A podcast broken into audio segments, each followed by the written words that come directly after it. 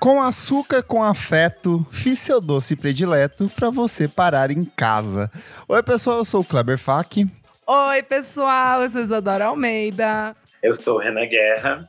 Eu sou o Nick Silva. E no programa de hoje, eu lírico, gêneros e não gêneros. A gente vai falar um pouco sobre o processo de composição, o, a discussão envolvendo o uso do eu lírico. Será que um compositor pode falar sobre todos os temas, sobre todas as vivências? E para participar dessa conversa aqui com a gente, a gente tem a participação dela, Jorge Moura. Seja muito bem-vinda ao nosso programa. Ah, eu tô emocionada. Obrigada, Tudo. gente. Boa noite. Tão bonitinho ver todo mundo junto. Muito feliz. Mas antes o que, minha amiga Isadora Almeida, que realizou um sonho da infância, da adolescência e se encontrou com um membro do Strokes nesse final de semana. Ai, amigo, esse deu certo, hein? Porque o de 2017 com o Julian foi zicado, hein? Mas esse eu vigorei. Eu encontrei meu menino Fabrício, foi tudo. Um beijo, Fabrício. Então, gente, mas antes, você que nos está ouvindo, segue lá a gente nas nossas redes sociais, arroba podcast VFSM, se você ainda não segue. Temos também o nosso site, www.vamosfalarsobremusica.com.br. Também, se você puder, passa na sua plataforma de streaming favorita e dá ali um seguir na gente, que ajuda a engajar nos números, tá, moçada? E a gente tem o nosso padrim, padrim.com.br barra podcast VFSM. A partir de cinco reaisinhos, vocês podem nos ajudar aqui a manter o nosso podcast semanalmente. E se você ajuda a gente monetariamente falando, vocês ganham uma contrapartida muito legal, né, Kleber? Exatamente, vocês participam do nosso grupo fechado para assinantes, têm acesso a programas com muita antecedência. Eu e a Jorge estamos gravando um especialzão sobre a Madonna e só os madrinhos ouviram até Tudo! agora, ainda não foi pro feed.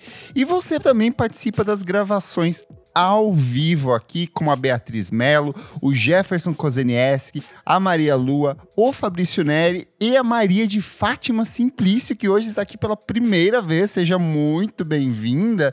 Muito obrigado por apoiar o nosso podcast. São vocês, madrinhos, que ajudam na produção desse, desse trabalho semanal que a gente faz aqui para vocês. E cinco reais, gente, é o preço de três maçãs que eu paguei hoje no mercado. Toda semana Ah eu trago uma análise financeira em cima de algum produto. aqui. Certíssimo, certíssimo. Semana que vem talvez sejam duas, então aproveite. Cinco Exatamente. reais não pagavam uma água no Lula Palusa. É, É verdade. gata, tava difícil. Verdades. Trouxeram verdades na minha. É, Vamos falar sobre música, gente? bora. Bora. Antes da gente ir pra pauta, Georgia, eu já falei sobre você lá no Clássicos VFSM, mas eu acho que nosso, nossos ouvintes, a grande maioria, ainda não conhece você ou ainda não foi devidamente apresentado. Então, fique à vontade aqui para falar sobre o seu trabalho, quem é você, por que, que você tá aqui hoje. Eita, muitas definições. Muito difícil. Então, mas assim. É, eu sou uma pessoa inquieta, né? Eu sou travesti, sou jornalista musical, sou paraibana, mas moro em Recife. Então, estou sempre falando sobre as coisas que estão acontecendo aqui no Nordeste, quem é que está explodindo por aqui, indo para o resto do país. Eu sou performer, sou DJ, sou modelo, sou roteirista, sou cineasta também.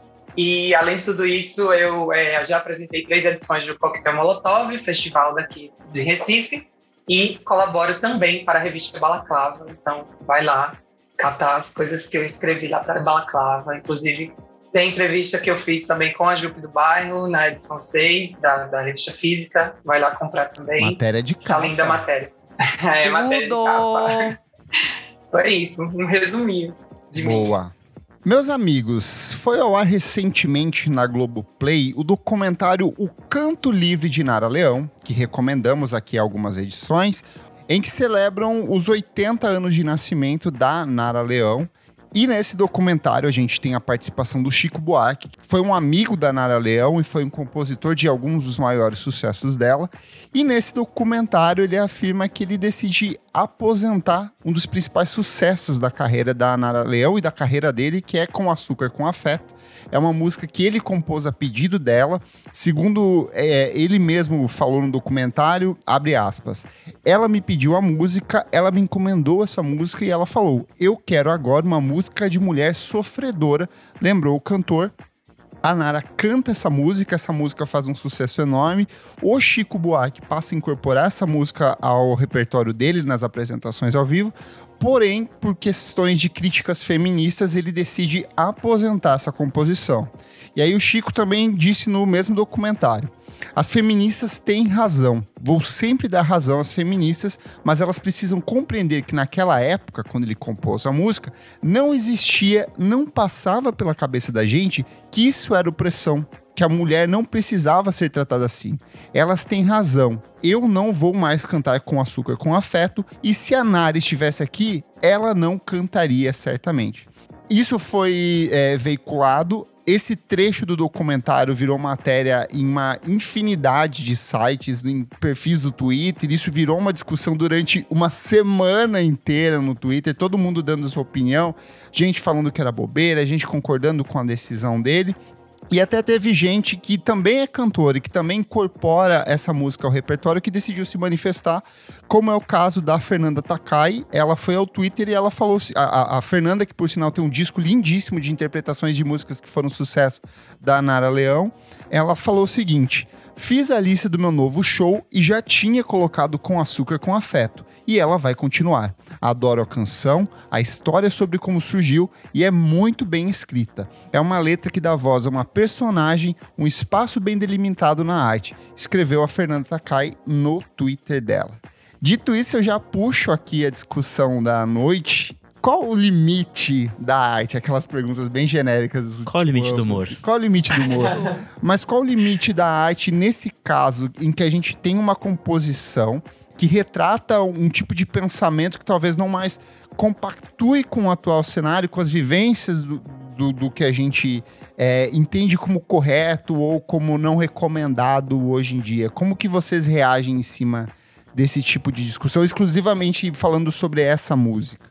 Eu acho que, pensando no, na figura do Chico Buarque, é sempre uma, uma questão complexa, considerando que muitas das músicas dele têm perspectivas femininas. E aí eu acho que isso, abre o nosso, a nossa discussão aqui, porque a gente acaba tendo que pensar em outros olhares que a gente tem agora, em outras vozes que a gente tem agora, em outras perspectivas mesmo de entender é, os lugares de, de fala e de, e de processo de cada pessoa. E eu acho que também passa por um processo do próprio Chico de não querer cantar uma música uhum que ele não se sentia mais interessado. Até porque na prática era uma música que já estava fora do repertório dele há muitos e muitos anos. Sim. Só que ele falou isso agora publicamente. E aí se tornou esse fuzuê e as pessoas ficaram uma debatendo com a cara da outra no Twitter.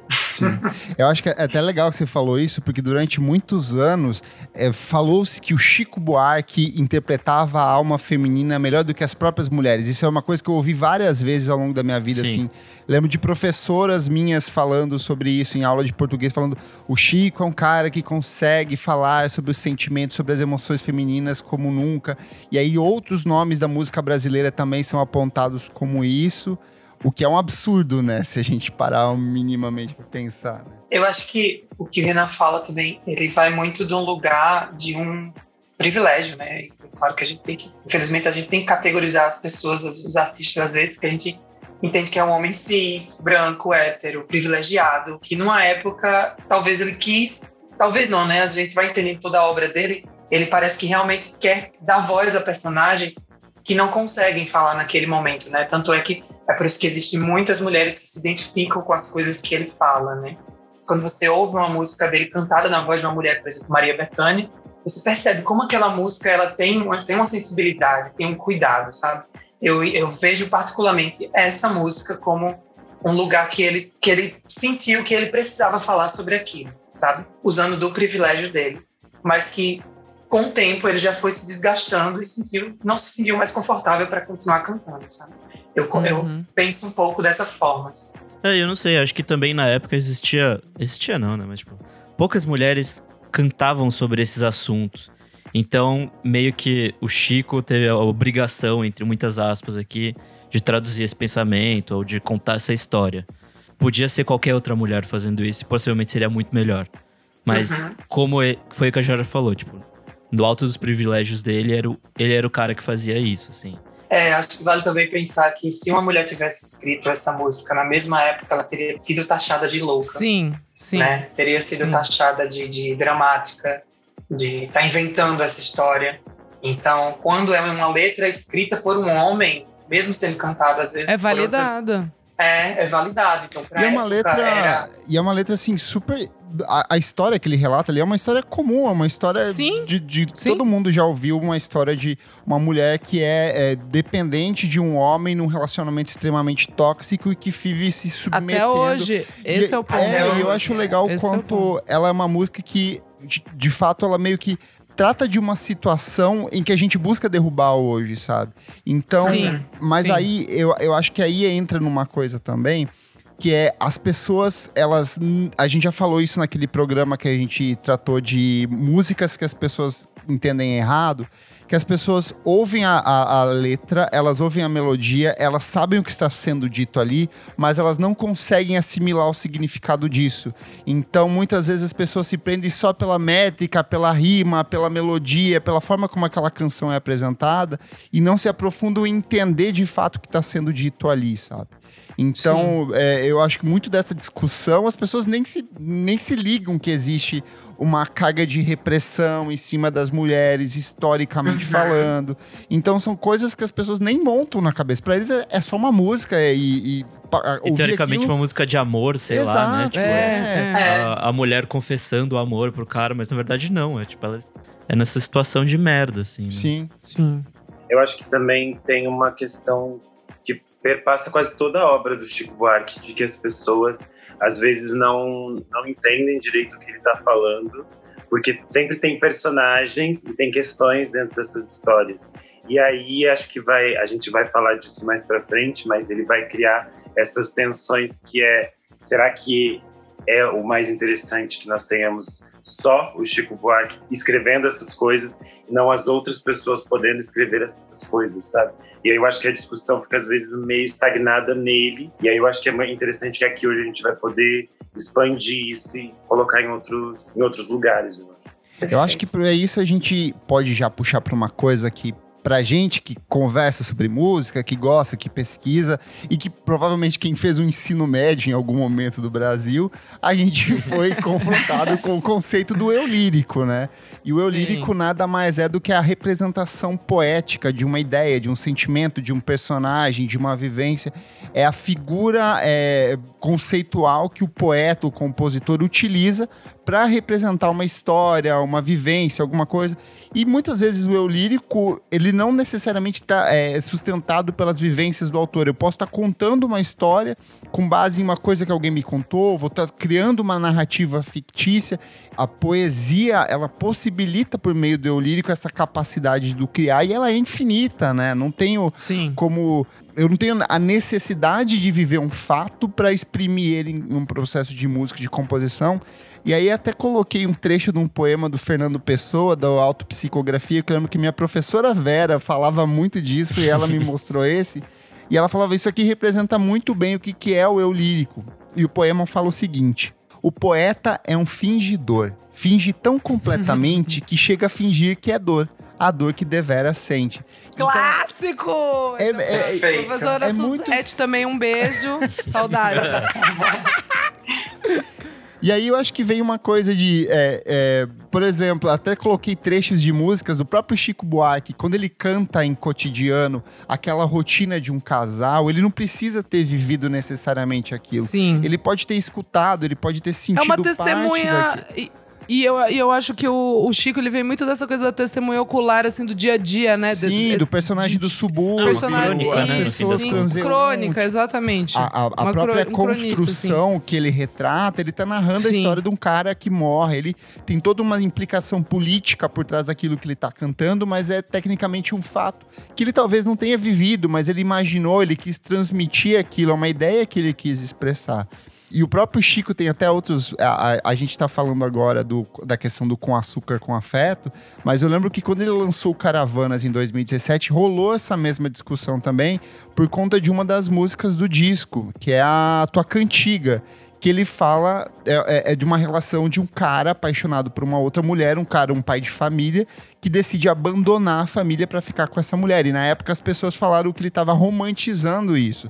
Só que eu não consigo ver como uma romantização. Para mim é uma expressão muito clara do que é o verdadeiro pai de família, que é o cara que tem ali a, a família a perfeita para a sociedade, mas que tá cheio de amante e outras coisas por trás, sabe?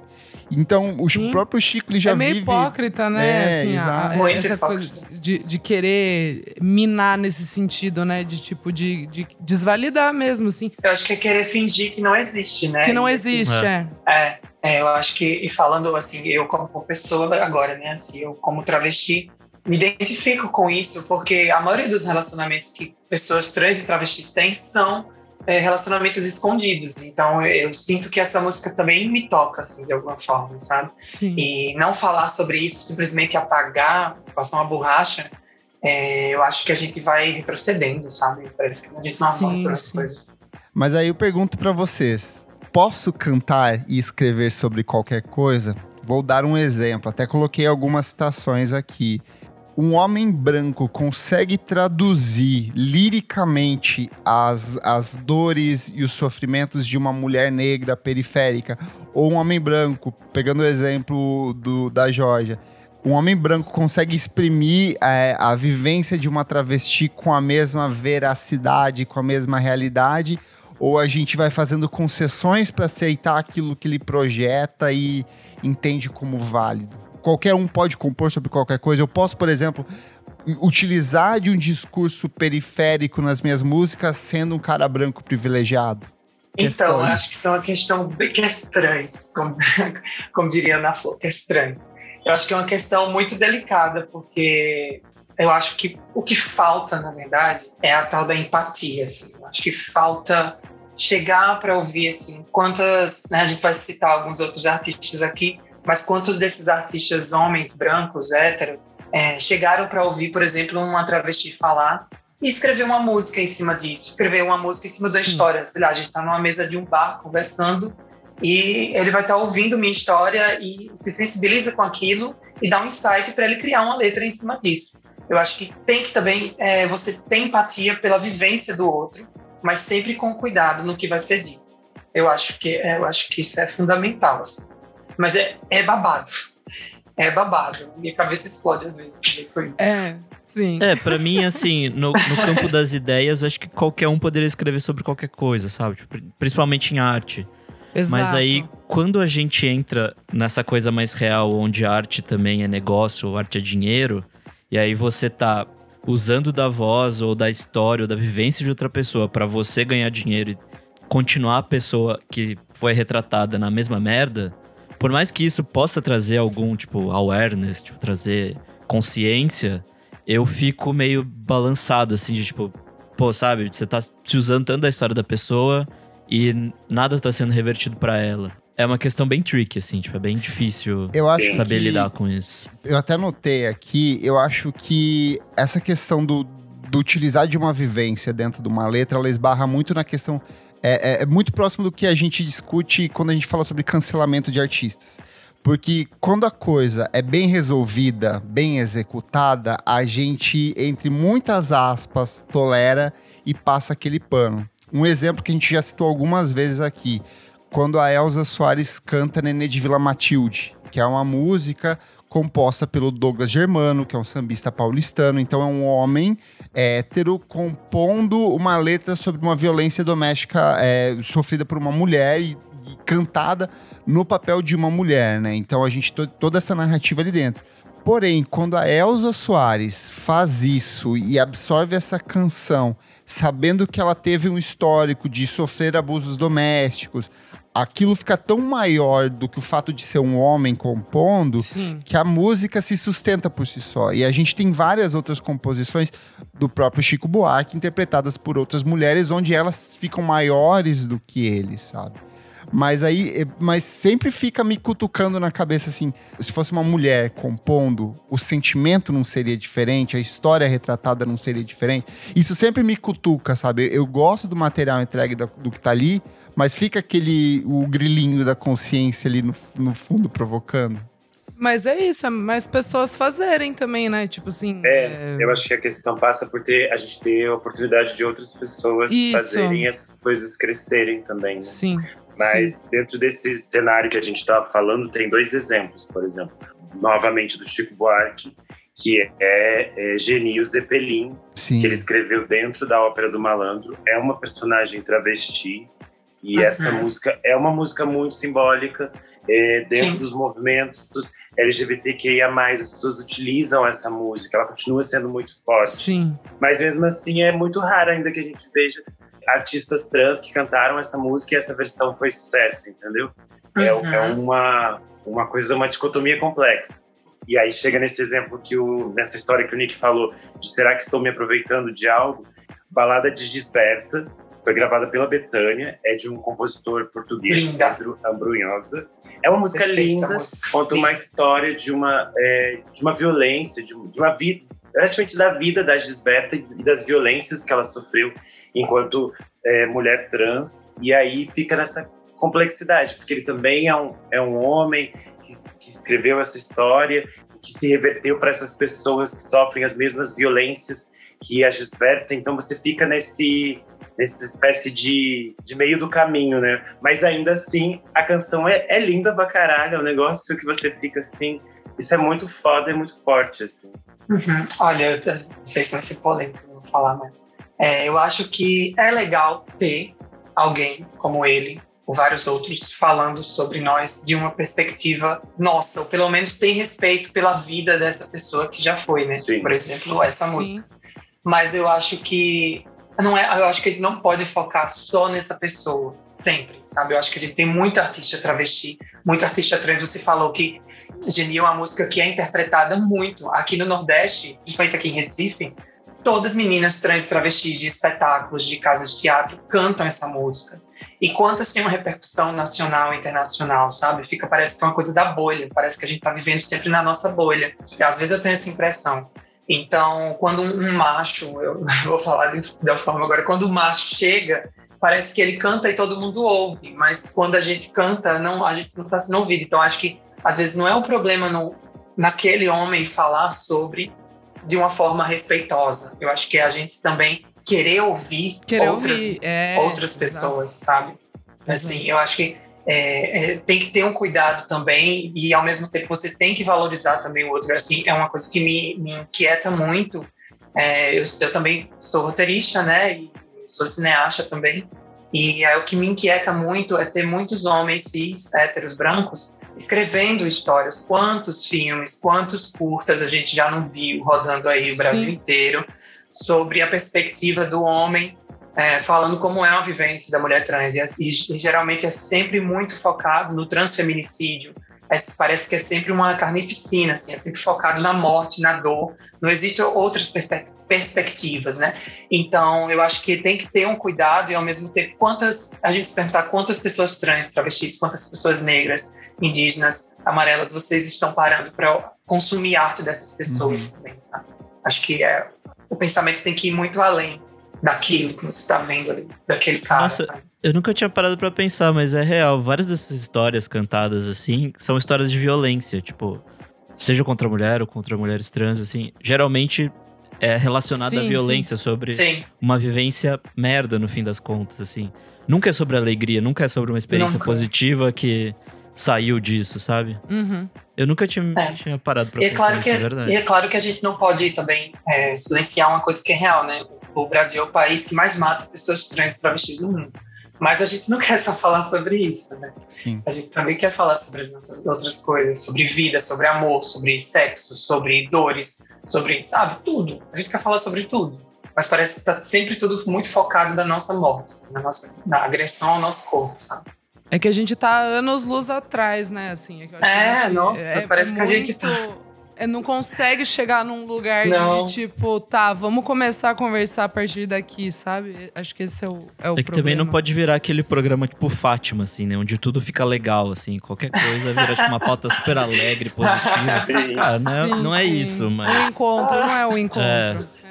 Socorro. Eu acho que o ponto dessa discussão Caricato todo é manter a discussão viva, sabe? Não, não parar por, por parar. No caso dessa discussão do Chico Buarque, quando ela foi pro Twitter, aí o primeiro comentário é sempre, ah, isso é uma bobeira, isso é uma idiotice. Eu acho que a graça é discutir, tensionar, provocar e tentar encontrar outras saídas ou outras possibilidades e, e justamente puxando outros artistas que tratam sobre isso, né? E aí, é, e, e eu, eu sinto que isso é um processo de esse revisitar, esse olhar para o passado e entender que aquilo não tá certo, é uma coisa que está acontecendo não só na música, mas em todas as esferas da arte. Eu acho que um exemplo muito significativo disso é a questão do Disney Plus, quando veio para o Brasil. Tem muita coisa errada dentro do catálogo deles antigo. As animações antigas. Parte das animações foram revistas pela Disney e refeitas em alguns pontos. Outras vêm com um texto de explicação é, é, falando: olha, isso aqui é um produto de uma época onde as pessoas. Na Globo também, É, no Viva, aparece Isso. as novelas. O Viva é, também aparece. existem é, discursos que podem, né, tipo, as pessoas podem se sentir ofendidas, mas era o conte é tudo é contexto e Sim. entender época, eu acho que é isso. assim. Uma coisa que eu gosto muito, quadrinhos, por exemplo, é Tintim. É essencial para quando você tá mergulhando no universo de, de histórias em quadrinhos. Só que tem coisas produzidas por ele que são extremamente, Extremamente racistas. racista, é racista mesmo, Sim. assim. O puro creme do, do, do racismo, do domínio branco, do imperialismo. E aí, assim, você vai diminuir o impacto daquela obra. O que que faz? Você censura, Ah, você Tarzan, abandona, sabe? Fantasma. É tudo Eu acho que não também. tem como. tipo. Eu acho, eu, eu vejo muito como uma solução é ter sempre um texto de apresentação, um texto de apresentação de um historiador. Eu acho que o Spotify, as outras plataformas de streaming possibilitariam isso. Não custa nada lá no. Já tem o botão de créditos, dá pra ver. Não custaria Total. nada ter uma, uma, uma, uma manifestação. Eu já vi alguns Concordo. casos em que o próprio artista às vezes faz o álbum comentado, sabe? E aí ele explica, olha, nessa situação aqui aconteceu isso, isso, aquilo. Porque quando a gente começa a apagar isso, a gente esquece. Quando a gente esquece, a gente repete. Eu acho que um exemplo muito claro disso é a questão da vacinação. Que a, a gente esqueceu como era vi- conviver com pessoas doentes, com pessoas que tinham paralisia infantil, com pessoas que andavam de muleta, de cadeira de roda. Exato. Porque a gente erradicou isso. E aí as pessoas começam a achar que não tem mais necessidade de tomar a vacina. E aí volta a ter esses focos de É, doenças. cicli- parece- é cíclico, Então, né? é, Parece- a- é. o apagamento é, é, é a continuação do erro, sabe? Não tem como. A Sim. gente tem que falar, tem que discutir isso. Então, o que eu agora um exemplo que você falou e que eu, eu tava reassistindo o Beastie Boys é, Story, né? Que é aquele Uhum. documentário que eu já recomendei aqui, que tá no Apple TV Plus lá. É, e é muito legal porque o, o Mike D e o Eddie Rock, eles falam sobre a música Girls, né? Que é tipo quando eles é o primeiro álbum deles, que eles eram moleque, babaca, idiotas escrevendo letras estúpidas. E aí a letra é super machista. E aí eles tiram onda nesse, nesse documentário falando, tipo, olha, a gente era idiota. Tipo, ó, isso aqui, ó. Escutem. Tipo, está errado. Então eu acho que é muito disso, assim, das pessoas se posicionarem realmente do- das coisas que elas fizeram. Porque, né, o ser humano, estamos aqui para aprender, todo mundo erra. Mas daí, te- daí tem uma, uma entrevista, né, que, que eles relembram que a mina fala, é, anos depois, quando eles lançam músicas, tipo, super falando sobre o Tibete, sobre ajudar as pessoas, sobre, enfim, várias coisas, tipo, positivas, viram. um- um- acho que era uma jornalista que fala. Ah, mas é, tipo, é o mesmo cara que escreveu Girls. Tipo, eu não, eu não posso acreditar. Ele falou: bom, eu prefiro que você ache que eu sou hipócrita do que eu continue errando. Tipo, eu acho que é, é isso, assim, a- a- as pessoas têm que ir aprendendo e não passando o erro pra frente. Eu até separei uma frase que eu achei bem interessante aqui, ó, da Lilian Oliveira. Ela tem um projeto muito legal, que é, a, gente já comentou sobre ele em algum momento aqui, que é o MMPB, que é a Música Machista Popular Brasileira. Ela é uma das integrantes desse projeto, são várias mulheres envolvidas, onde eles fazem um mapeamento de músicas que são clássicas da, da cultura brasileira e explicam o contexto, explicam por que, que elas são. É, por que, que a, a linguagem delas tá errada, precisa ser revista, precisa ser questionada. E a Lilian, em entrevista ao Diário do Nordeste, ela falou o seguinte: algumas pessoas não querem entender, já levantam a palavra censura. Quanto mais óticas, melhor. Precisamos ser mais safos e inteligentes para entender a maneira de trazer mais gente para o debate. É olhar para o passado para construir um futuro. Falar do tema sem ser pesado e elitista todo mundo gosta de música. Não tem como. Então eu acho que. Até eu acho que na discussão do dia de hoje, né, a gente está gravando no pós-Oscar aqui, e a questão da polêmica do Will Smith e, a, e falar sobre a alopsia da, da Jada Smith. E aí as pessoas falando, ah, estão tentando censurar uma piada, mas é de novo essa questão de entender vivências, entender. Por que, que essa música que eu acho tão legal causa uma dor nessa outra pessoa que tá fazendo ela se revoltar e vir a público e questionar isso, sabe? Volta pra questão da empatia que, que, que a gente falou ali no Sim. começo do programa. Sim. Né? Acho que falta conversa também, falta diálogo. Acho que esse, é, essa fala da, da Lilian é muito sobre hoje todo mundo não quer mais discutir, todo mundo não quer mais conversar. Mas, o maior exemplo é no Twitter. Você dá sua opinião, aí agora eu vou silenciar aqui, não quero ouvir mais quem contradiz a minha opinião, sabe? Eu acho que falta, falta conversar. Acho que hoje falta todo mundo sentar numa mesa de um bar e uhum. tomar uma mas cerveja caso, e Mas no caso do sabe? Twitter eu concordo. Se não concordar comigo, nem Não tô pedindo a opinião de vocês, é a minha opinião. Aceitou, curta, senão me mute. Por isso ah, que a gente já tirou um comentário. Só que nessas de querer falar e tratar e discutir, questionar, às vezes acaba esbarrando em algumas coisas que são meio desconfortáveis. Por exemplo, Tiago York em masculinidade.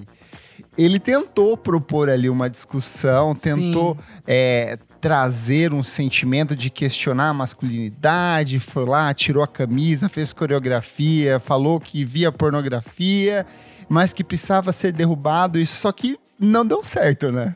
É, faltou acho que um pouco Ai, de conversa. Gente, é uma assim, piada. Né? Acho que isso é uma piada. Às vezes parece meio cínico isso, sabe? Tipo, de você querer se aproveitar de uma discussão que de fato tá rolando, é super importante, para se promover, sabe? Tem esse lado assim que eu acho muito merda. Pra mim, esse vídeo do Thiago York é 100% aquele Paulo Gustavo e as pistas dizendo egóica, egóica. Transformou todas as discussões extremamente pertinentes em questões sobre ele. Basicamente, Exato. tudo que, que as pessoas estavam tão discutindo de formas sérias, ele pegou e falou: Ah, gente, eu tenho vivência com todas essas coisas, é, nem não sabem. Não é sobre você, Mesmo amiga. sendo assim, branco e homem, eu tenho muitas é. vivências. Não é sobre você. é, eu acho que é, ele fala o óbvio, né? Assim, a gente já espera essas coisas de, de, um, de um homem, entendeu? Então, eu acho que ele não precisava falar, acho que ele poderia ter falado sobre outra coisa, sabe? Tem aquela música.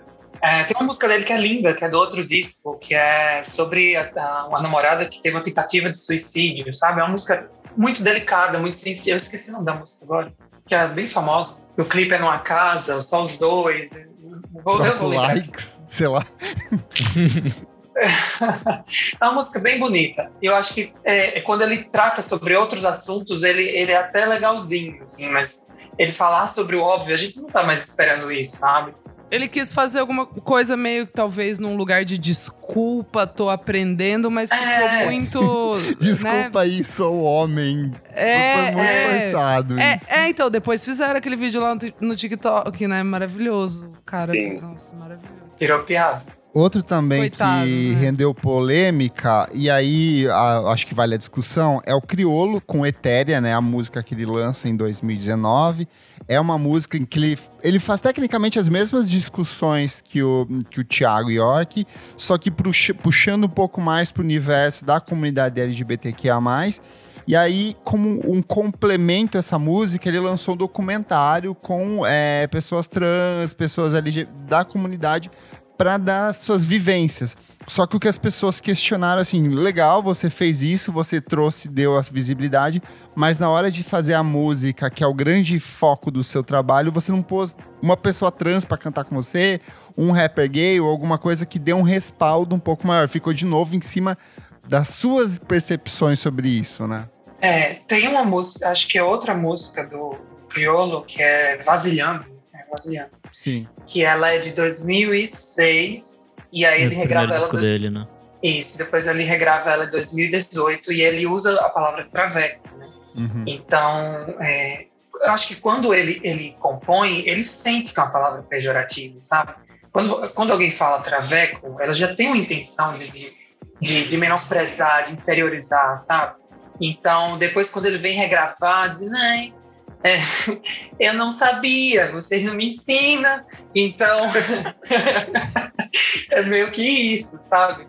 É, eu acho que é, eu tenho uma opinião que é muito mais de eu tenho medo do cancelamento do que eu realmente me conscientizei sobre Sim. isso, sabe? Eu acho que quando você usa essa palavra, você sabe que ela tá, você sabe que ela é pejorativa, porque quando alguém usa essa palavra, ela, ela quer realmente inferiorizar, quer taxar você, quer, quer fazer brincadeira em cima disso. Então eu acho que teve o, o sentimento de tô botando isso aqui, tô escrevendo sobre isso aqui e sei que é sobre isso, sabe? Então depois não venha dizer para mim, é, desculpa, não venha dizer, não cola essa de agora eu vou é, fazer uma reparação histórica na minha própria letra, sabe? Eu acho que é, é, muito mais pelo medo do cancelamento. E eu acho que nem só ele, mas tantos outros artistas têm esse medo do cancelamento e voltam atrás em algumas coisas. Mas não tem essa consciência de realmente trazer. Porque você não. É, você refez a letra, mas porque você não trouxe uma pessoa trans para refazer a letra com você agora? Ou cantar com você? Quantas pessoas trans tem na sua equipe agora, sabe? É como a, a nossa Marília Mendonça, né, que nos deixou, que infelizmente teve uma situação muito específica de uma piada transfóbica. E depois o que aconteceu? A Marília foi cancelada. E quando foi cancelada, a mesma coisa. Ah, desculpa, eu não sabia, você não me ensina. Eu, eu, tenho problema com isso, sabe? Porque quando você fala, você sente que é, que é pesado, sente que é pejorativo, sente que machuca o outro, sabe?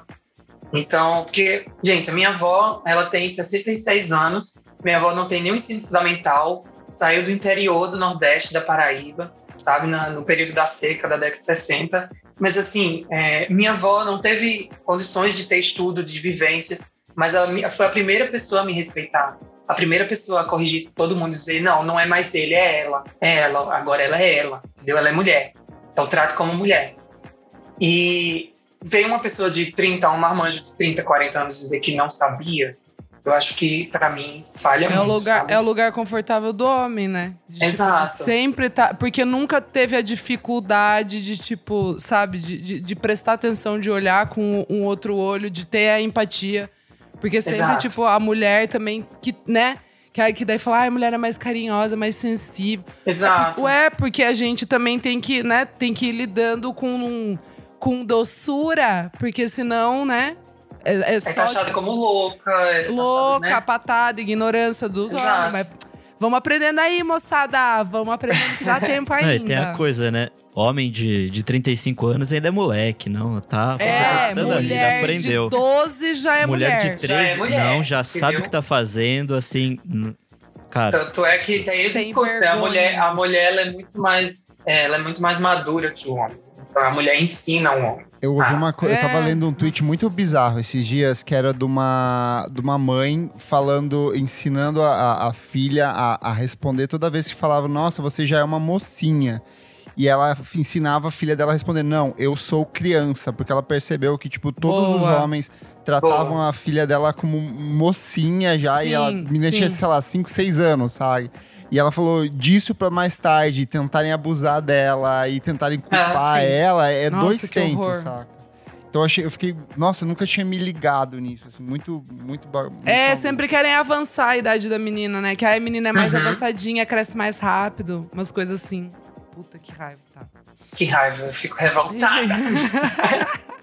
Mas eu acho que o que você falou, Kleber, é muito. é, eu acho que precisa de, de pessoas que falem assim. Mas quantas pessoas tem? Quantas pessoas negras tem na sua equipe? Quantas pessoas trans tem na sua equipe, sabe? Eu acho que é, é- acho que, ok, você errou, beleza, mas vamos agora consertar com o erro e, e o que é que você vai fazer em cima disso? Vai só vir no- em público com a camisa branca e o cabelo molhado pedindo desculpas, né? Acho que só isso não vale mais, né? A gente já não cai mais nessa. Eu acho que tem que ir muito além disso, sabe? Eu acho que um exemplo interessante que as pessoas resgataram esses dias foi ah, a questão da Tata Werneck, que ela falou publicamente no boa. programa, pedindo desculpa e dizendo não tenho, eu não tenho que, não tô aqui para esperar que vocês me desculpem, mas basicamente Uhum. para dizer que eu fiz merda e eu não posso ficar fazendo merda para sempre. E aí ela basicamente contratou pessoas para a equipe do programa Isso. que ajudam na produção do programa, nos roteiros e que faz uma diferença total no olhar que se tem para essas Uhum. coisas que eles estão criando, né? Sim. Então é, é outra coisa. O, o que o Renato falando no contexto de que ela teve um momento de, de um episódio que ela teve uma fala, né, transfóbica e aí a, a Lina, né, a Lina Quebrada, chegou para ela e falou, olha, isso foi legal, no, no privado, né, no off. E aí ela foi a público no dia que a- ela entrevistou a Lin, e aí ela falou sobre isso. E aí tem muitas meninas trans que estão agora na equipe, que sempre aprovam o roteiro antes, ou sempre ajuda a escrever a pauta, ou aprova quando depois que sai a gravação do episódio, olha, conserta isso aqui, isso aqui não tá legal, entendeu? Então é um cuidado que a pessoa tem, sabe? Ela não teve a vivência, mas assim, quantas pessoas é, trans ela contratou agora, sabe? Então eu acho que se você, é, a gente às vezes briga muito em cima disso, se você realmente combate a transfobia, então me contrata, me manda job, sabe? Sim. Me, me chama para trabalhar junto com você, sabe? Porque isso é o que faz a diferença. É, várias vezes esse pedido de desculpa vem como, tipo, eu tô mudando aqui pra continuar a mesma coisa e no futuro eu vou repetir o mesmo erro, sabe? Exato. Não, não tendo outras visões e tal. É o que o Kleber tinha falado antes, é pedir pra repetir o erro, assim. Por outro lado, dentro desse universo que ainda é muito retrógrado, ou ainda é, depende muito dessas composições ancoradas em conceitos que já não se. que a gente não depende mais, a gente tem visto uma geração de novos artistas que tem utilizado de um processo de composição um pouco mais transformador, abrindo espaço para incorporar vivências, dialogando com outras pessoas. Então, é, é uma coisa que era muito comum, por exemplo, no começo dos anos 2000 ali, era o artista é, branco de música pop fazendo um rap ali no meio e de um jeito totalmente genérico, ou convidando é, um, um- outro artista negro, só que do jeito totalmente genérico. Hoje em dia as pessoas abrem esse espaço para escuta, para composição, mas principalmente tem é, surgido uma geração de novos artistas que tem investido num processo de composição com foco em gênero neutro. Tem gente muito grande se revelando como pessoa não binária, por exemplo, Demi Lovato, Sam Smith adotaram isso. No processo de composição, a gente tem muita gente que tem feito isso também. Então, a Billie Eilish faz isso em algumas das letras dela. A Christine the Queens faz isso nas músicas dela. A Kim Petras faz isso. Girlpool, Mickey Blanco, todos eles têm incorporado isso aos seus trabalhos. E aí é uma coisa que eu vejo que lá fora funciona muito mais fácil por conta da questão da gramática lá, que você pode substituir o she, Ah, os o pronomes, rico, né, Os são pronomes, é. Você pode substituir pelo they, Sim. them. E que aqui no Brasil a gente meio que tem tentado se encontrar, tentado pensar em algumas saídas. Eu quero muito entender a opinião de vocês em relação a isso, porque quando a gente fala sobre gênero neutro, pra mim, não é temos é, o, o masculino, feminino e um terceiro gênero maluco. Pra mim, o gênero neutro, ele pode tanto é, não ter nenhum traço desses dois, se identificar com nenhum desses traços desses dois, como eu já vi casos de pessoas que identificam como não binária, mas que é, avaliam, sei lá, em porcentagem. Por exemplo, falar, ah, é, me identifico 20% como mulher, é, 80% como homem, ou me, me, me identifico com a questão das, da- das roupas, incorporo roupas conceitualmente tratadas como femininas, embora eu me identifique como masculino. Então, é uma fluidez muito maior e que às vezes não funciona num elu, delu ou outras adaptações que a gente vem fazendo dentro da, da língua portuguesa, né? Qual que é a opinião de vocês aí em cima disso? Ah, eu acho que a gente tem que buscar mesmo, assim, tipo, eu acho muito saco, tipo, muito chato esses gramáticos que ficam tipo, ai não, não pode inventar palavras. Cara, todas as palavras são inventadas, porra. Então, tipo, Eu também sabe, acho. tipo, vamos achar algum jeito de fazer todo mundo caber e ficar feliz com isso, sabe? Tipo, é, é muito chato, assim, tipo. E, Mas sabe e essa eu- discussão. Uma coisa que eu percebo, eu, eu, é, eu tenho uma vida paralela ao podcast, né, gente? Então eu trabalho. E, e no meu trabalho, eu trabalho como redação e a gente tenta trabalhar tudo em gênero neutro. E aí eu sinto que, é, primeiro, que não é nada complexo, é muito fácil, só que e eu consigo fazer sem necessariamente usar palavras que dependam do feminino ou masculino, sabe? Você pode abolir, e eu sinto que falta muito disso das pessoas. Você não precisa, às vezes, usar o elu, delu. O gênero Sim. não precisa ser incorporado ali. Você pode trabalhar sem necessariamente fazer uma situação. Eu sei que muitas vezes a, o citar nesse estilo de linguagem, ele funciona como uma situação política, uma representação, uma marcação que você quer trazer ali em alguns momentos. Mas eu acho que não necessariamente você, quando você fala sobre gênero neutro, você precisa colocar ali tão estabelecido. Sim, é, eu acho delicado e eu acho muito complicado. É, tive uma discussão uma vez com a discussão, uma conversa, né, com a Jupe antes da, da entrevista e, e a gente estava falando sobre que a gente estava cansada de ser a bandeira, né? Uhum. Ela estava falando que estava cansada de ser a bandeira, assim como ela já teve a conversa com a Lin também na época da, da composição do Trava-Línguas e a Lin também estava cansada de ser essa bandeira, sabe? Eu acho que chega um momento hoje que também é, é muito delicado, assim, é uma coisa que eu estou trazendo aqui, mas eu também não tenho uma, uma, nada concretizado sobre isso. Mas eu acho que é muito delicado a gente falar, a gente cobrar de um artista, principalmente um artista LGBT, ou sempre use o gênero neutro. Quando, por exemplo, a Linda Quebrada ela escreve o Trava-Línguas falando sobre a vivência dela, sabe? E ela quer ser respeitada como mulher, sabe? Ela quer ser chamada de ela, dela. Então, uhum. é, entende que é, existem, acho que existem coisas que, que é, são sobre mim, ah, tem coisa na minha arte que é sobre a minha vida, sobre a minha vivência. É, o filme que eu escrevi agora, eu dirigi e escrevi, é, ele fala sobre a minha vivência no começo da pandemia. Então, já chegou gente para falar assim: ah, mas por que você não falou sobre. Porque na minha, no, no filme é uma história apenas de dois personagens. E por que você não colocou é, a sua mãe, a, mãe dessa personagem no meio da história? Ou por que você não colocou outras pessoas e blá, blá, blá, blá. Disse, Calma, a história é sobre mim, é o que aconteceu comigo naquele momento, tá linda. Então, eu acho que é, é muito delicado, depende do que a gente quer dizer. Eu acho que tem coisa que a gente diz que é muito sobre nós, e tem coisa que a gente diz de uma forma muito mais abrangente, sabe? É, é muito delicado. É, eu acho que não tem, não, não, não, tem uma resposta. Eu mesmo também não tenho. É. é muito difícil. Mas eu acho muito interessante que a gente possa ter, estar tendo essas discussões Sim. nesse momento. E que uhum. a gente uhum. tenha novos artistas tão interessantes e que possam, e que tem feito a gente repensar essas coisas, sabe? Eu acho que isso é o mais interessante desse momento que a gente está vivendo, porque é aquilo que a gente estava falando no começo da discussão. Durante muito tempo as coisas ficaram passando pelo, pelo, pelo crivo de determinadas vozes, que eram vozes meio únicas. E aí as uhum. nossas histórias tinham que ser contadas por essas vozes. E é tão bom que agora a gente tenha outras tantas vozes. Muitas, né? E essas novas vozes estão estão tateando e criando novas coisas, outros cenários. Isso é muito legal.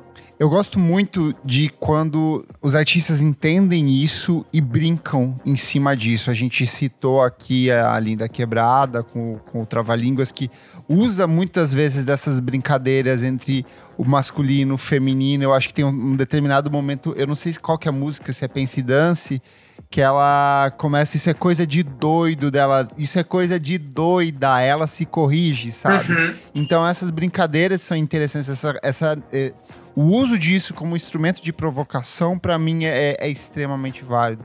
Blood Orange, para mim, é um que faz de um jeito muito sensacional, porque ele sempre traz pessoas da comunidade LGBTQIA+, para dentro dos trabalhos dele, e aí eles vão incorporando aquelas percepções que ele tem sobre a realidade, sabe?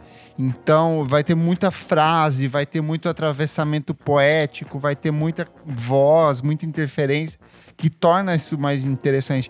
E eu acho que é, se a gente for tirar algum pensamento sobre isso, é, é a discussão, é a reflexão, é tensionar, é não se, conform, é, se conformar e aceitar que só vai ter esse estilo de composição, esse estilo de cantar, esse estilo de voz, sabe? Porque eu acho que o, o parte fundamental do processo da arte é justamente provocar, testar limites e além avançar, porque senão se a gente segue uma regra única, vira fascismo, vira uh, o Exato. fim de tudo isso que a gente gosta, sabe? Nossa, eu diria Madonna, né? O, o artista nasceu para incomodar. Exato, exatamente. É isso. Mas o que eu ia falar é que uh, o legal é que a gente tem muitas pessoas e, e é, eu acho que a gente tem que pensar, para quem está ouvindo hoje, eu acho que a arte ela também é muito sobre identificação, né? Então, se eu, com quem eu me identifico, sabe? Quantas pessoas trans eu, eu já tenho quase 30, tá, gente? Então, quantas pessoas trans eu ouvi quando eu tinha 14, 15 anos. E a diferença de uma pessoa hoje, um adolescente de 15, Isso é 16 verdade. anos, Sim. tá ouvindo aí uma porrada de, de, de pessoas fodas, sabe? Tocando, cantando. Então, eu acho que é, é muito mais sobre isso, assim. Da gente buscar também identificação. Quem que tá falando das nossas dores, sabe? Acho que é eu muito tava. eu- eu- interessante. é, não é de música, mas eu tava vendo uma discussão muito parecida com isso é, sobre desenho animado. Sobre as pessoas falar, ah, os desenhos antigamente eram melhores. E aí uma pessoa pegou uma imagem do Cartoon Network dos anos 90 e são todos personagens muito parecidos. E aí comparou com os personagens atuais, com formas, com corpos diferentes, com cores diferentes, com Uhum. traços diferentes. E eu não tinha me ligado. Eu falava assim, caralho, é- é que legal está as pessoas Sim. terem acesso a isso hoje em dia, sabe? Não se limitar a- ao mesmo formato, ao mesmo padrãozinho, a uma mesma estrutura. Fechamos, gente, discussão aqui. Foi um papo bom, um papo Bom. positivo aqui. Jorge Moura, a gente se despede de você aqui, mas deixe seus contatos, redes sociais, onde as pessoas leem, acompanham o seu trabalho. Fique à vontade aqui, esse espaço é totalmente seu. Ai, obrigada, obrigada pelo convite. Foi muito bom compartilhar com vocês minhas inquietações e ouvir as inquietações de vocês também. Acho que o mais legal é isso, é a gente discutir, a gente poder conversar, a gente discutam, conversem. É muito melhor do que você ficar na sua bolinha, sabe? É, enfim, eu sou Jorge Moura, arroba Jorge Moura no Instagram, no Twitter, no LinkedIn, Tumblr, no Pinterest, todo lugar. Eu sou Jorge Moura lá. É, e eu- e é isso. Me segue lá, você vai ver tem muita coisa que eu compartilho da minha vida, da minha, dos meus trabalhos. E aproveitando também, vai lá conferir nossas matérias na revista Balaclava. Além de, de mim aqui, tem o Renan também colabora com a Balaclava. Então vai lá ouvir o que a gente também tem para contar. E tem muito, muito artista que eu sempre estou trazendo do Nordeste, muitas pessoas trans. Então é bom conhecer também, sair um pouco da bolha e conhecer novos artistas sempre. E logo, logo vem o nosso especial Madonna aí. Então, Ai, logo já na semana que vem. é semana que vem já? Eita, semana que vem. Ó, Próxima segunda, então Ai, fiquem gente. ligados aí, gente. tá muito Boa. foda. Então é isso, gente. Obrigada. Beijo pra Valeu. todo mundo. Obrigada, João. Obrigado, Beijo. Jorge.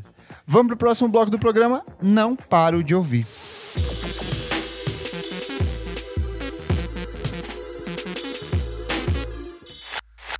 Segundo bloco do programa, Renan Guelras, nossa sereiona reversa, que tem rosto de peixe e rabo humano. O Chega! que, que é esse bloco? Ai, Nesse bloco a gente traz as dicas mais quentes, as músicas que a gente tá ouvindo, que não saem do repeat. E o que, que você, meu amigo Renan Guerra, que está nos altos dos prédios, tem pra, pra falar? Nosso Homem-Aranha. Eu não ouvi tantas coisas, porque eu tava trabalhando no Lollapalooza. Trabalhadeira. Eu não ouvi as coisas do último final de semana oficialmente. Mas saíram dois singles na outra semana que me deixaram muito feliz, pois são de artistas que eu amo, que eu sempre falo aqui. É, o primeiro deles é o novo single da Julieta Venegas, Mesmo Amor. Ela vai lançar um novo disco. Ele tem produção do Alex Anwandeter, que é um cantor chileno. Esse sobrenome é muito difícil de falar, gente. Eu tava treinando, mas eu não sei se falei correto. E eu achei super legal porque é aquela coisa da Julieta, canção de amor, pop, e aí tem mais tem, tem mais conexão ainda com as essas batidas eletrônicas que são bem presentes no trabalho do Alex. E o Alex também é um artista excelente, para quem não conhece, vale buscar os discos anteriores dele. E eu tô bem curioso por esse disco que deve sair logo logo. E ela também lançou um clipe bonitão. E, além disso, saiu o novo single do Vitor Ramil, o Hilkshake. É, o Hilkshake é um, é um livro que eu indiquei aqui uma vez, da Angélica Freitas. Uh, e aí o trabalho do Vitor, ele que musicou só poemas da Angélica Freitas. E vai ser um disco chamado Avenida Angélica. Vai sair com patrocínio do Natura Musical. Deve sair agora mês que vem, no próximo. E aí é uma canção longa, porque é um poema bem longo e tem seis minutos e tal. É meio gravado ao vivo, assim, no teatro, mas só ele, não tem uma plateia. Então é, é bem bonito e eu tô bem curioso por esse disco, porque eu tinha assistido já o show do Avenida Angélica e tinha gostado muito. Então tô bem ansioso. É isso. Boa. Isadora Almeida, o que, você traz essa semana? Gente, Estou atrasada aqui nas, nas musicalidades. Sem novidades, problema, amiga. né? Você estava realizando um Desculpa. sonho. Quantos realizando um brasileiros sonho. têm a possibilidade essa- de é, realizar um é, sonho? Exatamente. Privilegiada assim. Vamos lá, gente. Então, tem um que eu tô meio presa e aí eu esqueci também de dar na outra semana. Porque eu não participei semana passada, né? É, eu acho É, que você não, semana- não tá ligado, você não veio. Daí, Você não tá aqui, faz muito tempo que você não vem, né? Que você é, mais. tá puxadinho pra Tá mim. fugida. Exato. Então, aí o que eu trago é. Já são, eu tô essas duas semanas ouvindo bastante, que é o álbum da Nia Archives, que é o Forbidden Muito bom. Feelings. Muito, muito bom. É tudo Dorinha Core, assim. É UK Garage, Jungle. É uma das melhores reggae, coisas que eu ouvi esse R&B. ano. É, é. É facilmente. Talvez a melhor coisa que eu ouvi esse ano, assim, que, que tipo, emocionou pesado, assim, de fora, né? Daqui do Brasil, vocês já sabem qual que é a minha, que emocionou. E aí, gente, recomendo muito. É, para quem é jovenzinho, acho que vai ser legal ouvir. Talvez não tenha crescido ouvindo, né, esses junglezão que a gente, né, sei lá, quando eu era criança tocava ali no- nas rádios e tal, na balada. E aí eu achei Ela me ganhou achei- só na capa, assim, porque a capa. eu É, tenho- quando eu vi o um Burial chance. coladinho na, na porta, assim, eu falei, putz. Já Foda. dá um chance ali. Menina, é, eu achei bem foda. É, é, é isso. É. Nick Silva. Bom, tenho duas diquinhas, um single e um disquinho. O single é de uma banda que eu descobri essa semana, semana passada, na verdade, chama Hey Illy. É, Hum. E o single é Intrusive Thoughts Always. Eu gostei que o, o Steragun, que eu- foi onde eu vi a, a matéria, eles colocam como um encontro entre Nintendo Core, emo, Power Pop e Shoegaze. Então, assim, é uma mistura muito louca, mas é uma coisa mais puxada pro emo, assim, bem divertidinha. Eles vão lançar um disquinho em- agora no final de abril, então ficar ligado pra ver qual é. E minha segunda dica é pra todo mundo que gosta de lo-fi hip hop, geralmente quando a gente tá ouvindo, a gente pega umas batidas e umas umas melodiazinhas que a gente não conhece, né? Então, a gente fica ali perdido e tal. Mas e se a gente ouvisse batidinhas em cima de, de melodias que a gente já conhece? E aí a Disney foi lá e lançou o Lo-Fi Mini Muito bom. dois pontos focos, que é Muito muito, legal. Aí a capinha é a mina na, na mesinha estudando, assim, como se fosse um. Aquela fotinho clássica, né? Que eles colocam Da nas menininha playlists de- estudando. É. E, cara, muito bom, assim. Tem música do Toy Story, Aladdin, Rei Leão. Enfim, um monte de música foda, só que nesse esqueminha lo-fi hip hop, assim, bem divertido. Achei uma E é sacada isso. muito boa.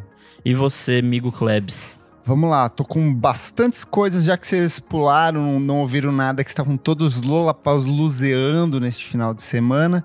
Trago Sim. aqui alguns discos muito interessantes. O primeiro é o da Coffee. Coffee é uma cantora, compositora jamaicana que ganhou o Grammy de disco de reggae em Uhum. 2020 pelo EP.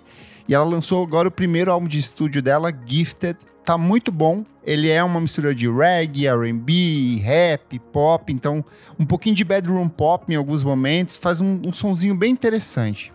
Gostei muito do novo álbum do Destroyer, que eu já havia citado algumas das canções. Labyrinthites, em especial para minha avó, que sofre de labirintite. O disco é bem interessante. é, ele vai pro funk, pra música eletrônica, mas ainda tem um pouco daquela atmosfera de soft rock e de coisa suja que é muito própria do, do, do Destroyer. Gostei muito também do novo álbum da Ibibio Sound Machine, Electricity. Já havia recomendado os Os singles, singles estavam bem legais. E o disco é muito bom, é um espetáculo, assim, pronto pra pista, dá pra você tocar ele inteiro ali.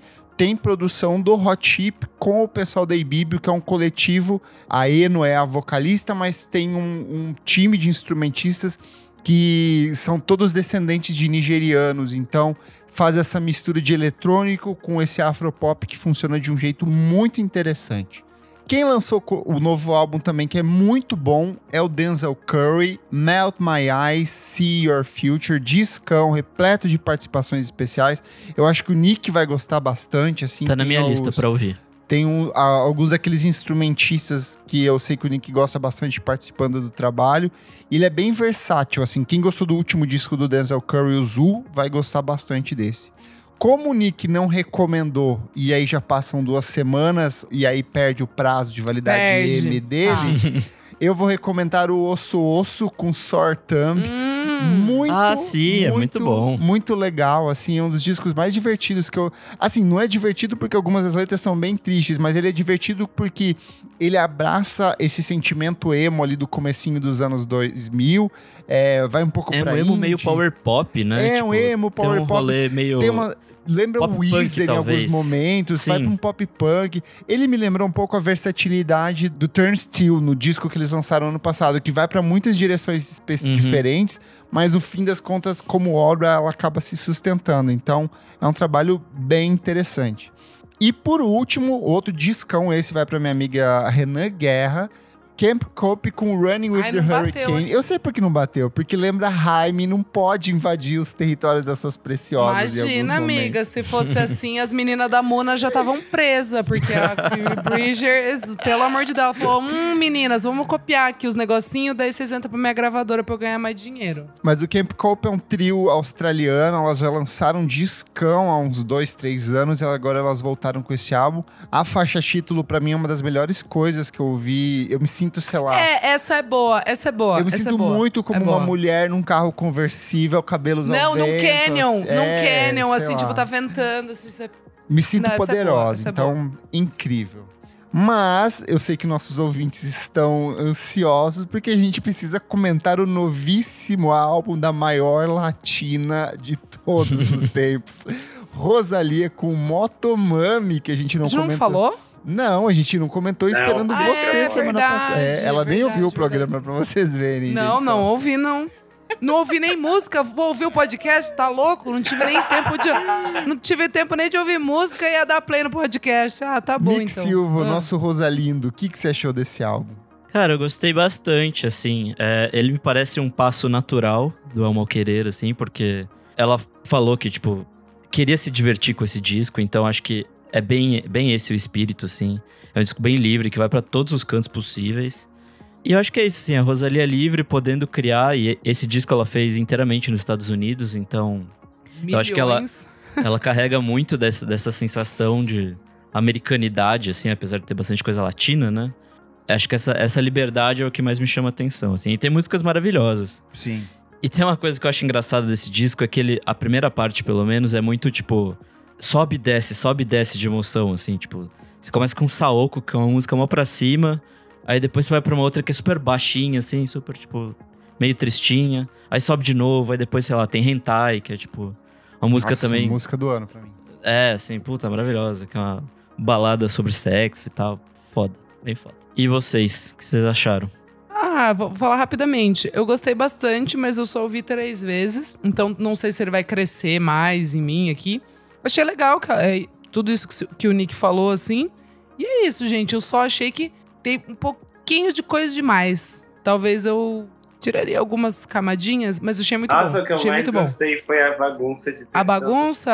É. É, então, É. talvez porque eu ouvi só poucas vezes. Talvez ele vá. Ele, ele vai bater melhor ainda, essa loucuragem. Sabe o que eu achei? Assim, pensando que é, a parte das músicas foram compostas no apartamento do Frank Ocean, porque ela teve um bloqueio criativo de quase dois anos. A gravadora tava falando, Fia, você tem que lançar esse disco. Ela não conseguia finalizar, aí ela foi morar com o Frank Ocean. Que sonho, pelo amor de Deus. Ela foi morar com Ela o Frank morou com o? Frank Ocean no apartamento dele. Ele, ela passou, sei lá, meses com ele lá compondo. Meu Deus! Tanto que o disco só foi pra frente porque ele ajudou. Inclusive, teriam músicas que ele compôs junto com ela, mas que acabou não entrando no álbum. Babado. E aí, e aí eu acho que existe uma semelhança muito grande entre os dois primeiros discos do Frank Ocean e os dois, dois segundos da Rosalia. Porque pra mim o El Mal Querer é o Channel Orange, no sentido que é uma obra muito Sim. bem acabada, refinada, com a É o voz disco do. TCC, né? Ali, é, Tudo é perfeitinho ali. E aí, o, o, o, o Motomami, pra mim, é o Blonde, sabe? Porque o Blonde é um disco totalmente torto, ele é totalmente sujo, a voz toda carregada de efeito. Desafiador. Tem um monte de. Até a, a mensagem de áudio enviada pela mãe do Frank Ocean tem nesse, só que é a mensagem da voz, sabe? Então eu acho que eu- tem um paralelo entre esses dois discos. E eu gostei muito mais do Motomami. Pra mim, ele dialoga mais comigo, assim, no sentido de Aham. ser todo quebradiço, de ter um monte de sample, de atravessamento. Gostei de ela não ter ficado refém do El Guincho, que foi o parceiraço Isso, dela. é, isso, é muito legal. Isso sabe? é muito legal. Então, eu acho ele um disco corajoso, porque a gente já sabe que a Rosalia é uma puta de uma cantora, uma puta de compositora, e ela falou: eu não posso repetir o que eu já fiz nesse disco anterior, eu preciso ir pra um outro lado. Total. E aí, pra mim, esse disco é totalmente É isso, muito uma bom. perversão do que ela vinha fazendo. Entai, pra mim, música do ano, assim, é, é perfeita, perfeita. É muito mim. bonito. E uma coisa pra mim é que esse disco foi meio que quebra de expectativa, porque ela tava vindo numa num rolê muito pop, assim, tipo, completamente pop. Eu falei, É. essa mulher vai se perder, vai Ela fez a, é, ela fez esquecer a o É. flamenco, né? Ela arrasou, ela E aí, arrasou. não, tipo, as, as faixas que ela traz é, tipo, muito preciso, é muito, tipo, caralho, foda. E o E ela jeito não dela cantar e exclui, tudo porque mais. tem umas músicas ali que são, tipo, é um, uns dramalhão um espanhol, assim, fortíssimo, Sim. pesado, sabe? Que eu sei que até que são algumas que, que o Renan mais gosta, né? Sim, as que eu mais gosto são essas de tristezona. Oh, Ela Almodovar. assim, ai, tô bem garotona, coloquei uma saia justa, vou dançar um boleirão, uma coisa assim. Mas eu adoro cute, cute, sei lá como fala, tem muitos É, E- essa é babado. Ah, que tem E a aí tem bateria? um sambão, né? Sim. E hoje saiu uma matéria Samba. super legal no, Tab no. Tab. Isso. Que o Felipe Maia explicou como que esse samba chegou até a Rosalia. É uma história bem legal, a matéria tá bem legal. E eu gostei muito do disco, ele me surpreendeu, assim, a milhões. É, Rosa serviu, serviu tudo. Batida assim. Apesar do hate do Renan, Renan gostou. Apesar do Eu é, nunca viu? joguei hate. Aquele dia eu tava defendendo. Parecia que eu tava Aquele dia você estava sob pra, efeito de ata- pra defender, remédios. eu preciso atacar antes, entendeu? Foi isso que aconteceu. E outro lançamento que a gente não pode deixar de comentar, porque esse é um lançamento póstumo, né? Nossa querida Nossa, que lançou o primeiro EP dela, Preguiça. E eu fui ouvir, eu já fui ouvindo assim, hum, produção da galera do Raça, hum, é a Elo. Eu pensei, não sei, não sei se eu vou gostar. E eu vou falar que eu gostei bastante do trabalho Uma da nossa delícia! amiga. É uma delícia! The Gente, Cleaver. Ouçam, ouçam, A ouçam. música de abertura ali, Café com Leite, pra mim é muito gostosinha. Eu acho que esse Sim. equilíbrio que ela alcança, que a gente sabe que ela gosta muito de bossa nova, ela gosta muito de João Gilberto, mas ela também gosta dessas menininhas fazendo bedroom pop, musiquinha Soccer eletrônica Mommy. no soccer mommy da vida. Então ela alcança um equilíbrio que é muito interessante. Ela canta bem, não exagerou no autotune ali, tá bem encaixadinha, bem trabalhadinha, nossa princesa. Mandou Ai, muito Linda. bem. Eu gostei. O único Que- Linda. defeito é ser muito curto. Mas é um EP, É. né, São só Nick? quatro musiquinhas. Ah, Mas- sim, mas... É, mas ela já prometeu que é o É, único, que ela não ia é, fazer mais nada, é. que tá de brigues aí, não quero saber. É, Vai ter que podia ter trabalhar. metido mais duas aí fácil, né, Locli? Ela foi até capa de, capa de playlist aí nos streaming. É, A gatinha tem que investir. É a nossa Eu Sophie, né, gente? Lançou um trabalho e morreu praticamente. Ai, Que horror, Kleber! Kleber. Batendo na madeira aqui. Ai, ai. Louco. É isso. Vamos pro próximo bloco do programa. Você Bora. precisa ouvir isso.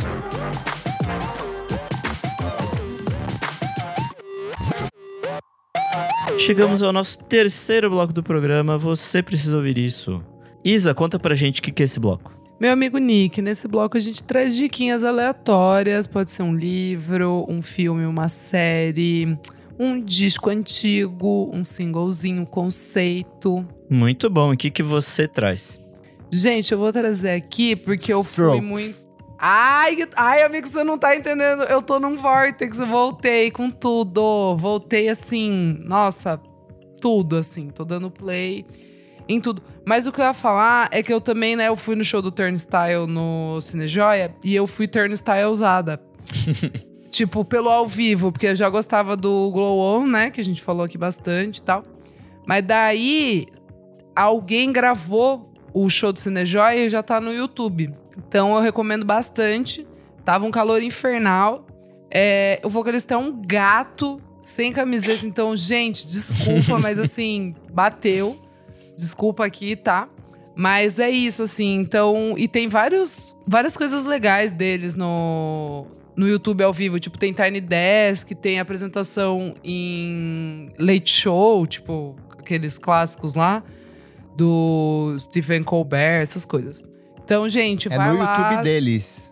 Não, no YouTube mesmo. Ah, tá, tipo, se você joga, tipo, Turnstile Live, nossa, vai aparecer uma porrada de coisa legal, assim. Tava assistindo para aquecer. Então, eu dou essa dica, porque é muito legal a apresentação deles ao vivo. É isso. Boa. Renan, e você? É, eu vou trazer uma dica de um filme chamado Mar de Dentro, que eu assisti na semana passada, mas ele vai chegar nos cinemas no dia que esse episódio está saindo.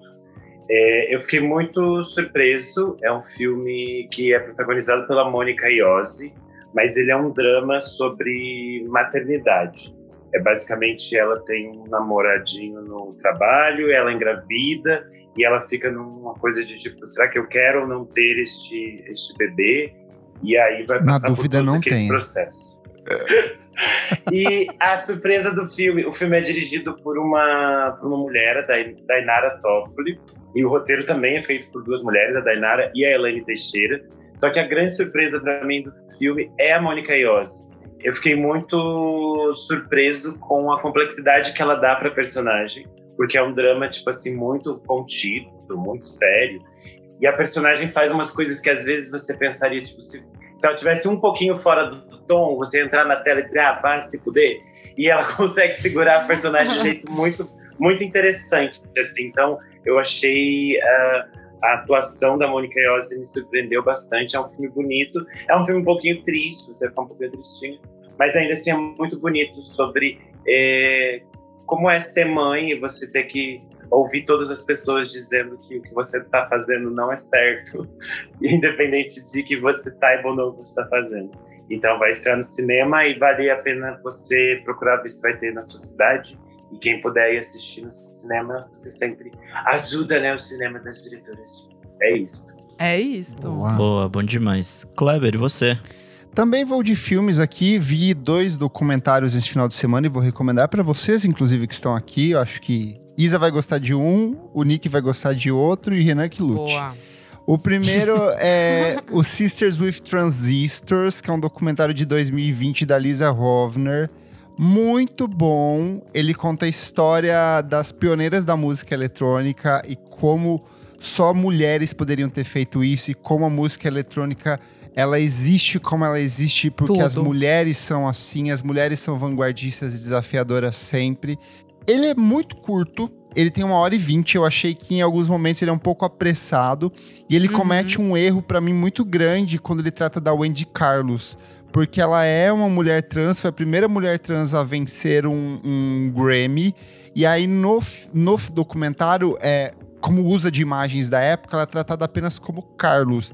E eu senti falta de um aprofundamento de mostrar as outras coisas que ela fez depois, porque eu acho que parte da é, a, a- a transição dela é muito relacionada ao processo de criação e tudo, a, a vivência dela. Então, eu senti que não se aprofunda nisso. Algumas das histórias são muito rasas. Ela foca muito, por exemplo, na Susan Ciani, que eu sou apaixonado e é beleza, mas acho que ela ocupa um tempo demais em relação às outras. Mas independente disso, é um trabalho incrível para entender é, um pouco dessa origem da música eletrônica. Tem narração da Laurie Anderson, então assim, Que da hora. momen- é- é- e é legal porque do momento que começa até o fim, você fica com um sorrisão no rosto, falando assim. Que legal, mulheres fodas fazendo coisas incríveis. Pra mim, as melhores são as, as britânicas. Porque elas parecem muito senhoras dos anos 50, com seus cabelinhos capacete. Sim, e com aquelas com- máquinas gigantescas. com umas máquinas assim. gigantescas e elas fazendo umas coisas que os caras entrevistando, eles não têm dimensão do que elas estão fazendo, sim, assim. Sim. Porque elas são muito. sim. Elas estão vivendo, sei lá, Pra 30, frente. 40 anos no futuro. e as pessoas entrevistando, falando assim. Tipo, pra você ter uma noção, os músicos da época não consideravam música. Tipo, a- as trilhas sonoras produzidas por elas não eram acreditadas como música, era efeitos ou alguma outra coisa. É, porque era a assim. mulher que tava fazendo deles. Exato. Uhum, é. Mas assim, muito bom. Tem no, no Pirate Flix, tem no, no Creamy Max, tem no isso. Polícia Plus. Então aí, Na joga, locadora, vocês Joga no na seu aí Na e locadora. veja onde, onde encontrar. E aí o outro documentário que é muito bom, que se chama Screwing Jay Hawkins, I Put a Spell on Me, de 2001, e é a direção do Nicholas Triandá Filides. O que, que, é esse documentário? Ele conta a história por trás do Screaming Jay Hawkins, que é o compositor de A Puta Spell on You, que foi eternizada na voz da, da Nina Simone. Só que esse cara é um surtado, ele é um cara maluco, ele é um dos precursores é, dessa música cênica, de fazer rock, blues e levar coisas cênicas para os palcos. Ele era completamente malucão, ele usava uns, um, uns ossos no nariz, na cabeça. Ah, é, acho que eu já ouvi falar desse maluco. Ele é muito doido, os discos dele são mais doidos ainda. Ele tem um, um range vocal absurdo e ele fica pervertendo isso o tempo inteiro. Então, vale para mergulhar na obra dele, para conhecer um pouco dele, dele. Tem no YouTube esse, então é só você digitar ali ou, ou clicar no link que vai estar tá aqui e conhecer um pouco da obra dele, principalmente dos trabalhos que ele lança. Ele tem um disco que ele lançou em 1958 que se chama At Home with Screaming Jay Hawkins. Tem todas as plataformas de streaming. E se você gosta, por exemplo, de Tom Waits, você vai ver que muito do jeito do Tom Waits compor, cantar e se inspirar vem desse cara. Então, assim, são, é um personagem incrível. que O Nick, eu tenho certeza que vai adorar o trabalho dele. A capa do disco é excelente, assim. O documentário, ele tem uma, um carinha de anos 2000 demais em alguns momentos ali, porque foi feito logo depois da morte dele. Mas vale muito para se aprofundar na história dessa figura fantástica. Essas coisas mais roqueiras, tipo, que pinta a cara e, sei lá, faz tipo, super cênico, assim, deve muito a ele, não é? Sim, sim, ele é, ele é total vanguarda para isso, assim. E você, muito meu forte. amigo Nick Silver? Bom, tenho duas coisinhas. A primeira, é, voltando ao bloco anterior, é uma entrevista do Zane Lowe com a Rosalia, dela contando sobre o, o disco dela, o Motomami. E é, tipo, muito legal, assim. Tipo, ela fala sobre basicamente tudo, assim. A, a liberdade de criar. É bem legal, A parceria com o Frank Ocean. Tipo, é muito legal. Saiu no dia 16 de março e tá no canal da Apple Music do YouTube. Então pode ir lá conferir, porque esse papo é muito foda, assim, tipo. E o Zenilo é super fã e ficou cobrando ela assim, e aí, quando vem novidade? Tipo, é engraçado isso. E minha, minha segunda dica é uma dica que eu acho que o Kleber vai adorar se ele ainda não viu, que é o Red, o novo filme da Disney Pixar. Ah, ainda não vi, amigo. Tô me segurando aqui. Aliás, é Turning Red o nome. Cara, é maravilhoso. Ganhou a tradução bosta no Brasil de Red, Crescer é uma Fera. Ai, Mas enfim. Desculpa, eu amo esse tipo de, de adaptação. Eu acho muito bom. Eu adoro, porque é muito ruim. Mas enfim, conta a história de uma menininha de 13 anos que, tipo, tá crescendo e aí ela tem que lidar com sentimentos, mas no meio disso a família dela tem uma maldição onde as pessoas viram um panda vermelho gigante. E aí, no meio de tudo isso, ela tem que lidar, assim, com a adolescência, a briga com a mãe. É, acho que esse filme, assim, é muito sobre maternidade. Uhum. É, e de um jeito muito legal, assim. Foram os mesmos os produtores de Divertidamente. Então vocês já imaginam que vem coisa vai muito chorar. boa. Em algum momento você vai chorar muito e você vai Cara... mandar mensagem para sua mãe falando me desculpe, ou coisa do tipo. Pior que eh, nesse eu não chorei, divertidamente eu chorei igual um bebê, mas nesse não. E é muito legal a estética, assim, é, é muito anime, assim. Então, Ai, vou amar. tem alguns momentos que eles fazem umas citações visuais, assim, que é muito divertido. E é um filme engraçado, assim, tipo, você ri do começo ao fim. E lógico, tem todos os momentos ternurinha, né, de bons, bons filmes da Pixar. Mas, puta, esse filme me pegou, assim, tipo, é muito bonito. E é isso. Comentários referentes à última edição do programa, número 188, só tem no YouTube, em que a gente recebeu a queridíssima Sara Kines. Falamos sobre essa cultura de música no YouTube, de como as pessoas sobem discos que só existem por lá. E a gente perguntou para os nossos ouvintes quais são os trabalhos que eles gostam muito, mas que só tem no YouTube. O Alt Gus falou o seguinte: Sol Negro, da Virginia Rodrigues, álbum coproduzido por Caetano Veloso, tem na faixa título um dueto impagável com o Milton Nascimento. E aí o Léo Vaz complementou ele, Outgus, vim falar desse álbum também. E tem o segundo dela, Nós, cantando músicas dos blocos afro-baianos. Os dois são barra eram da Natasha Records, que o Renan citou, mesma gravadora dos álbuns iniciais da Daoud, que foi a recomendação do Renan. Esses discos da Virginia são lindos mesmo, e é uma pena que não tenha no Spotify e em outros lugares. Vou ler aqui o comentário do Olho Ouvido, nosso querido madrinho. Ele falou: Amei a convidada e as recomendações. Um registro muito bom que a gente só encontra no YouTube É o show que João Gilberto fez com a Gal e o Caetano para a TV Tupi em Muito 71. Infelizmente não tem o vídeo, só o áudio, mas é bom para ter o registro desse momento histórico da música brasileira que ficou perdido por muito tempo. Comentário da Ana Beatriz Vieira. Ela falou: Que massa! O YouTube é a plataforma que mais uso para garimpar músicas brasileiras, principalmente dos anos 70 e 80. Tem muitos canais gringos que postam música brasileira também. É muito bacana. Vou correndo assistir esse episódio, Foguinho. E sobre a pergunta, um dos discos que eu só consigo encontrar no YouTube é o Corredor Polonês da Patife Band. Queria muito no Spotify. Vamos ler aqui o comentário do Henrique com um no lugar do i. O Renan já não saberia ler. Uau! Nossa, a Isa, a Isa fez uma voz de véia fumante agora. Sim, sim. A gente dá Eu já tô sem voz, eu fiz. Ele falou: ótimo episódio, adorei a participação da Sara. Fiquei saudosista porque também curso comunicação social em Santa Maria. Saudades do falecido Macondo. Nossa, invasão de sulista nesse, pro- nesse programa. Pelo é. amor de Deus. Era uma, é uma balada. Boa. Sulito aqui podia ser a capa do podcast. Eu sou o arroba Kleberfac no Twitter e no Instagram. Dicas diárias de música todos os dias. Eu sou arroba Almeida Dora no Instagram, Almeida Dora Underline no Twitter. Eu sou underline Renan Guerra no Instagram e no Twitter.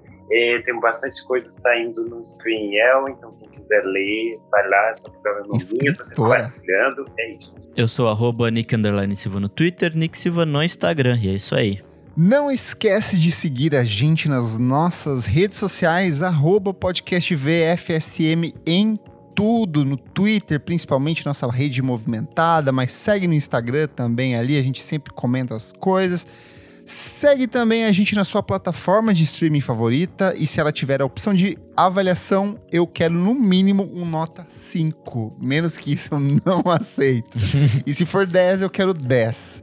E se puder, apoie a gente no padrim.com.br barra podcast VFSM por apenas três maçãs ou cinco reaisinhos por mês. Você ajuda o nosso podcast a crescer, você mantém este podcast vivo. Esse programa só está vivo graças ao apoio e ao suporte dos nossos apoiadores maravilhosos que hoje estão aqui: Gabriel Benevides, Jefferson Kozenieski, Maria de Fátima, Beatriz Melo, Maria Lua, Lucas Ascensão, Fabrício Neri, Renan Guerra, Nick Silva e Isadora Almeida. Todos eles apoiam a gente. Muito obrigado você que ouve o nosso podcast e até a próxima edição do programa. Tchau, tchau. Tchau. Tchau.